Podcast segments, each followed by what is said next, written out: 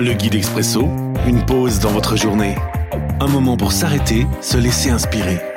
Chaque jour, un court texte biblique, un commentaire et des pistes de réflexion. 14 novembre. Aujourd'hui, dans 1 Chronique, chapitre 23, les versets 3 et 4. Version parole de vie. Il fait compter un par un les Lévites adultes âgés de 30 ans et plus. Ils sont 38 000. David en désigne 24 000 pour surveiller les travaux du temple du Seigneur.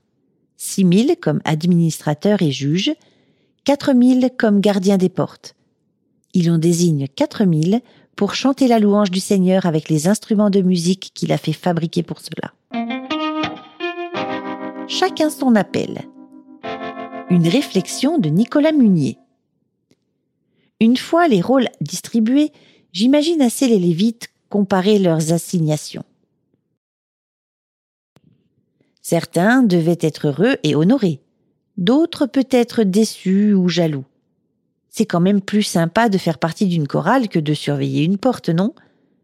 Combien de fois demande-t-on autour de nous Tu fais quoi dans la vie? Et selon la réponse, on se fait une première idée de notre interlocuteur, bien souvent alimentée de clichés. Pas impossible qu'on imagine qu'un pasteur soit plus saint qu'un vendeur. Pourtant, chacun est humain et appelé par le Seigneur différemment. Peu importe notre rôle, l'essentiel est de le jouer en honorant Dieu et en aimant notre prochain. Mise en pratique. La prochaine fois, je ne demanderai pas à quelqu'un ce qu'il fait, mais plutôt pourquoi et comment, que cela puisse ouvrir sur une bonne discussion. L'Expresso, un guide biblique accessible partout et en tout temps.